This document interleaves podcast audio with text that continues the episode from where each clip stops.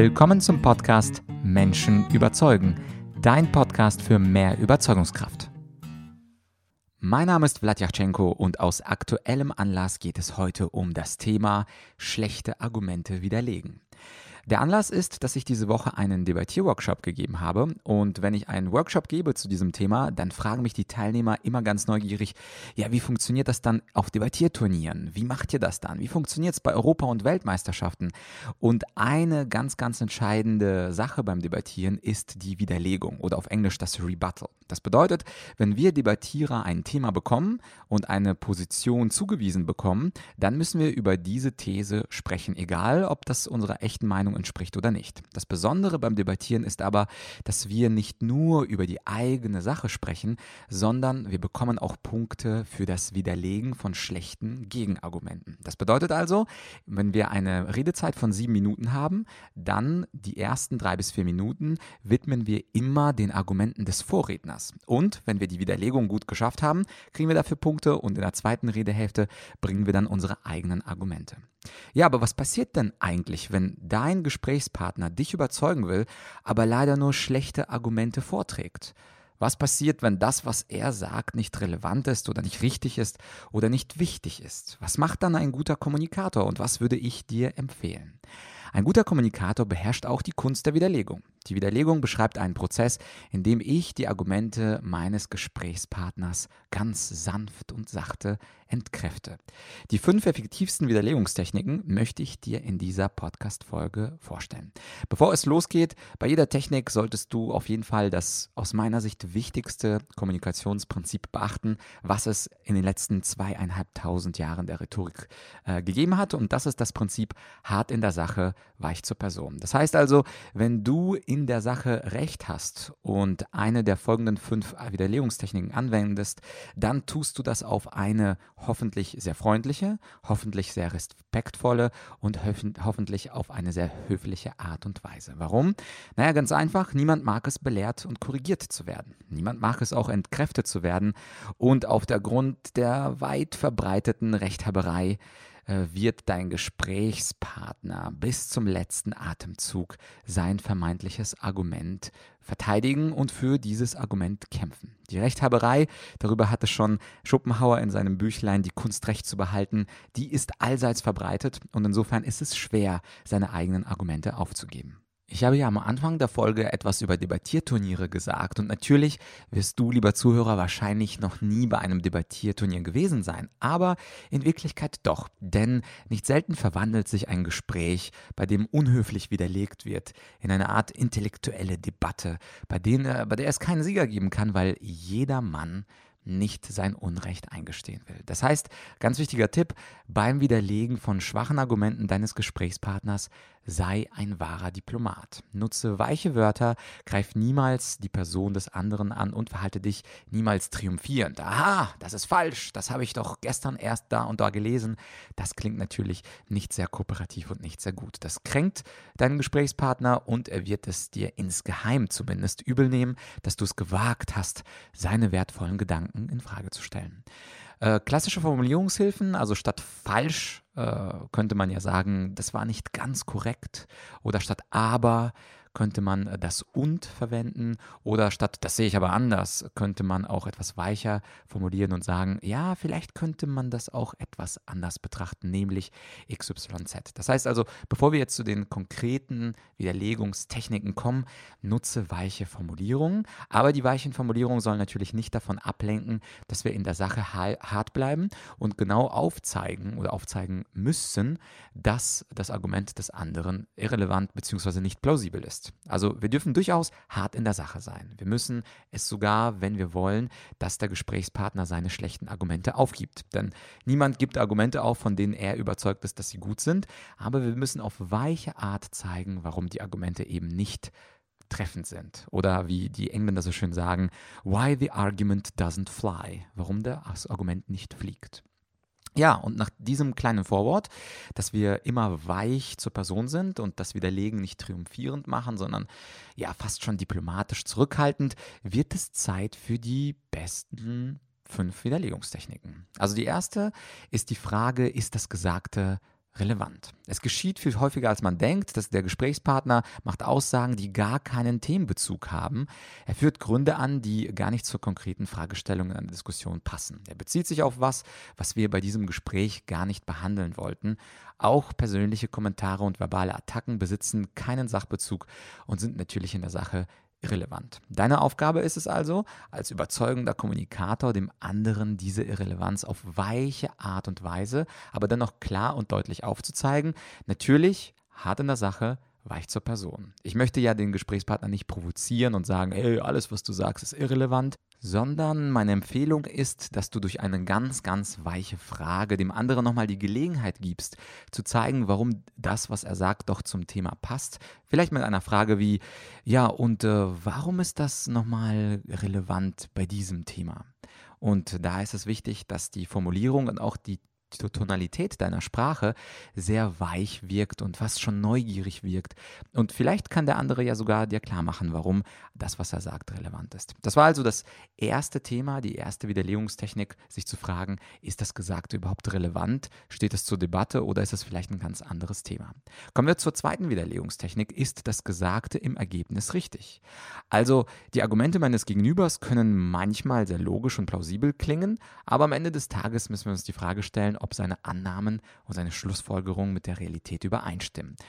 Manchmal geht also dein Gesprächspartner von falschen Voraussetzungen aus und manchmal kommt er zu Schlussfolgerungen, die sich nicht mit der Realität vereinbaren lassen. Beispielsweise denkt er, dass ich den Vertrag bereits unterzeichnet habe, obwohl ich es gar nicht getan habe. Oder er denkt oder bezieht sich irrtümlicherweise auf Zahlen, die nicht mehr aktuell sind. In diesem, auf, in diesem Fall ist es meine Aufgabe, das klar und deutlich zu benennen und auf höfliche Weise ihn darauf aufmerksam zu machen, dass seine Aussagen faktisch faktisch falsch sind. Natürlich nicht der, durch den Begriff falsch, denn der wirkt äh, nicht weich zur Person, aber durch eine weiche Formulierung. Das war also die zweite Widerlegungstechnik, ist das Gesagte richtig? Die dritte Widerlegungstechnik stellt sich die Frage, ist das Gesagte richtig, aber nicht so wichtig?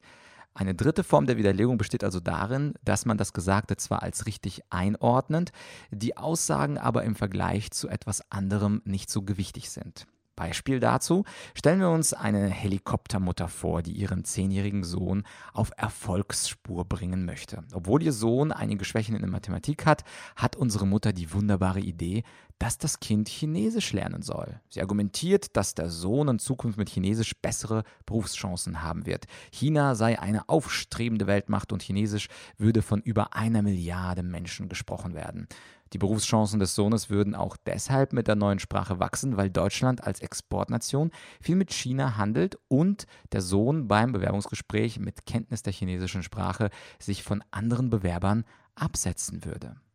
Naja, wenn wir uns dieses Argument mit dem Chinesischen anschauen, das Argument ist schon richtig. Es ist durchaus plausibel, dass der Sohn bessere Berufschancen haben wird, wenn er zusätzlich noch Chinesisch spricht. Es gibt da aber ein gewichtiges Problem. Mathe spielt in der Schule ob man jetzt will oder nicht, bis zum Abitur eine entscheidende Rolle. Es wäre also wichtiger, jetzt seine mathematischen Lücken zu schließen.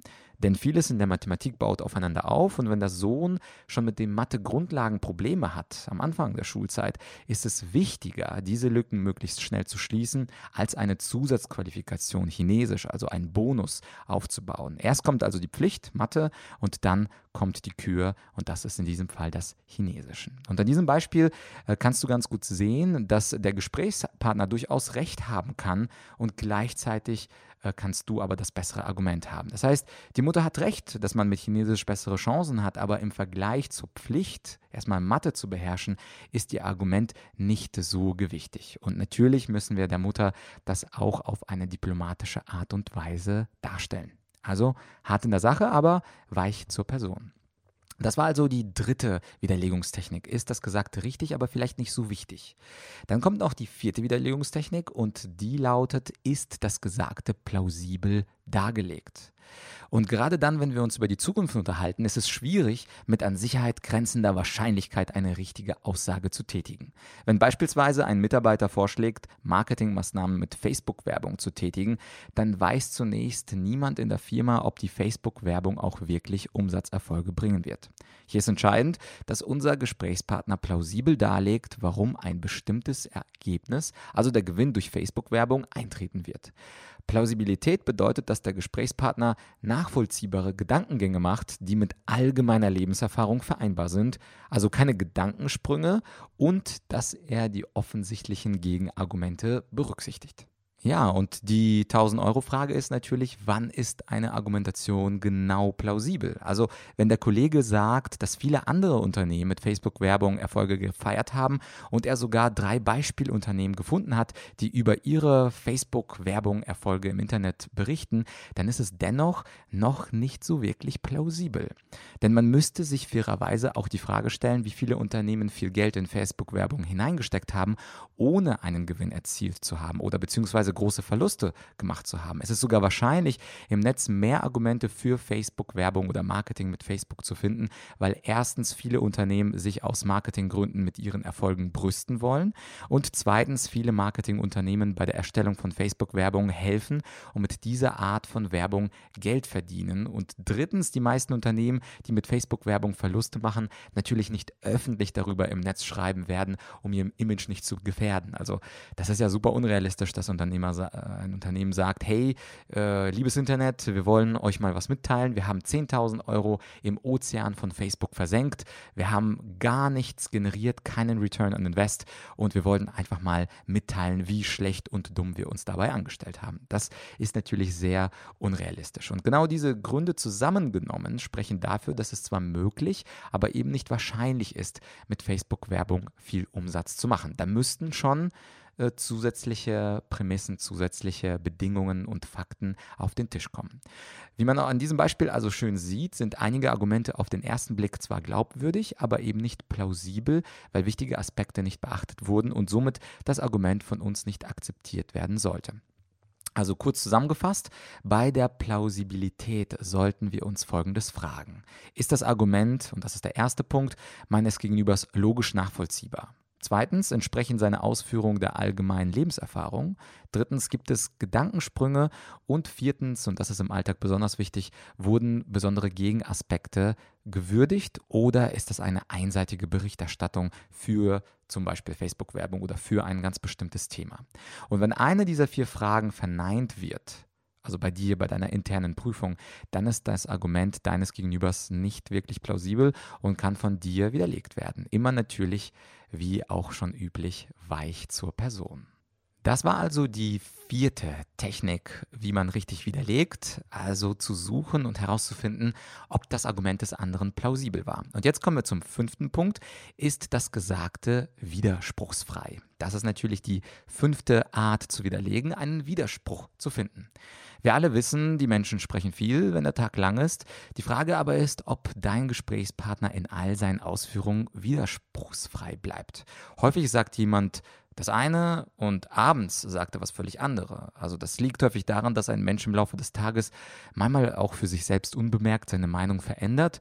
Viele von uns sind wankelmütig, das ist nur menschlich. Doch genau diese Wankelmut führt zu Widersprüchen. In unserem obigen Beispiel mit dem Kollegen, der sich für Facebook-Werbung einsetzt, ist es zum Beispiel möglich, dass derselbe Kollege ein paar Tage zuvor die These aufgestellt hat, man dürfe beim Marketing nicht das Geld aus dem Fenster werfen. Und jetzt, wo er ein paar Tage paar äh, Tage später gute Geschichten über den Erfolg von Facebook-Werbung gelesen hat, ist er begeistert und hat bereits völlig vergessen, dass er ursprünglich ganz vorsichtig mit dem Marketingbudget umgehen wollte. Und das ist auch verständlich. Manchmal werden wir vom Enthusiasmus geradezu gepackt und vergessen unsere eigenen guten Prinzipien.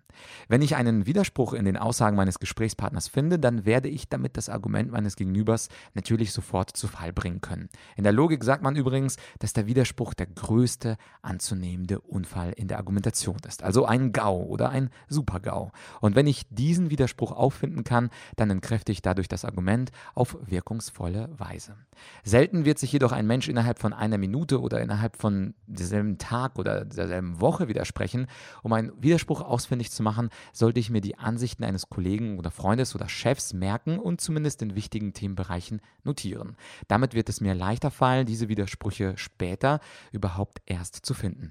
Auch hier noch einmal der Hinweis, dass wir bei der Widerlegung uns nicht voll Stolz in die Brust werfen sollten, dass wir das Argument des Gesprächspartners leicht widerlegen können, denn das wirkt rechthaberisch und Rechthaberei, das ist für unsere Zwecke immer kontraproduktiv. Statt also zu sagen, deine Aussage widerspricht der These von heute Morgen, sollten wir also sagen, mir scheint, dass du heute Morgen, als du XY gesagt hast, genau das Gegenteil behauptet hast, kannst du mich da aufklären. Und natürlich macht der Ton die Musik. Diesen Satz solltest du möglichst weich und möglichst freundlich und in ganz normaler Lautstärke von dir geben, denn bei der weißen Rhetorik geht es ja um die Sache und nicht um das Recht haben. Das war also wiederum etwas aus der Rubrik der weißen Rhetorik. Das Thema mit den fünf Widerlegungsarten, das findest du noch einmal schön zusammengefasst ähm, in meinem E-Book Weiße Rhetorik. Das heißt also, wenn du es noch nicht geholt hast, wenn du es noch nicht hast, du findest das E-Book, das ist kostenfrei auf der Seite argumentorik.com slash podcast und dort kannst du gegen das Eintragen deiner so wertgeschätzten E-Mail kannst du äh, die dieses E-Book herunterladen und dort unter Punkt 3, römisch 3, also ab Seite 38, da kannst du diese fünf Wege der Widerlegung dir noch einmal anschauen. Denn es einmal gehört zu haben, ist zwar ganz nett, aber ich kann mir vorstellen, vor allem dann, wenn du jetzt gerade unterwegs warst, ist es doch gut, das einmal nochmal schriftlich vor sich zu haben, mit den Beispielen, mit der Aufzählung, vielleicht sogar es auszudrucken. Ich bin ein großer Fan von äh, Dinge nicht digital lesen, aber wahrscheinlich bin ich einfach mit meinen 34 Jahren schon äh, zu alt und äh, druck's mir lieber aus und unterstreiche die Dinge und ähm, kann so den Inhalt besser, besser behalten. Also einmal hören ist gut, einmal lesen ist besser und dann noch unterstreichen und sich Notizen machen, das wäre dann am besten. Das war also die Rubrik äh, Weiße Rhetorik. Du findest im E-Book natürlich auch weitere äh, schöne Inhalte über die weiße Rhetorik, unter anderem die zehn Gebote der Argumentation. Ähm, und wenn du dich im Argumentieren ganz allgemein weiter verbessern möchtest, dann möchte ich dir natürlich auch von Herzen meinen äh, Online-Kurs empfehlen. Der Online-Kurs Besser argumentieren, beziehungsweise er heißt Argumentieren, Überzeugen, Durchsetzen. Ich werde dir den Link zu dem Online-Kurs wie immer in die Beschreibung packen. Und wie immer sind bei meinen Online-Kursen die ersten Lektionen freigeschaltet, damit du dich von der Qualität des Kurses überzeugen kannst. Und wenn es dir gefällt, würde ich mich natürlich freuen, wenn wir uns im Online-Kurs argumentieren, überzeugen, durchsetzen, wenn wir uns dann dort wiedersehen würden.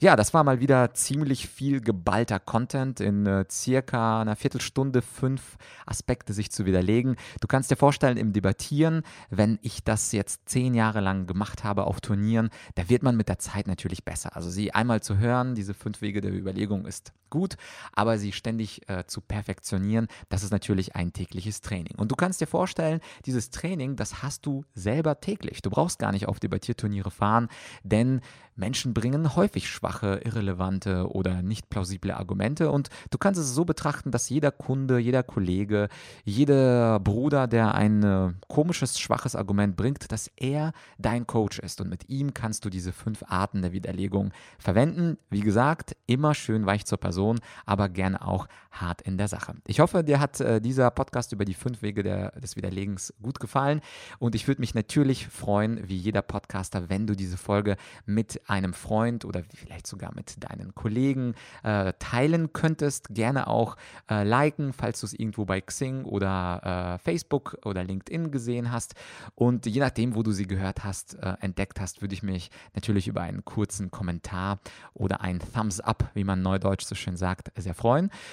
Und wenn so ein Debattierworkshop vielleicht auch etwas für dich, dein Team oder deinen Kollegen sein könnten, das ist natürlich auch möglich, dass du mich einfach mal anschreibst. Meine Kontaktdaten findest du natürlich auch auf argumentorik.com und dann häkeln wir etwas für das Team aus.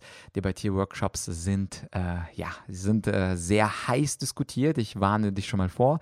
Und natürlich äh, kann nicht jeder recht haben und einige Argumente sind stärker oder schwächer, aber es ist natürlich auch ein Spiel. Ich habe es zehn Jahre lang gemacht und ähm, man kann sich auf so einen Tag gerne auch mal einlassen und das Debattieren für sich ganz neu entdecken.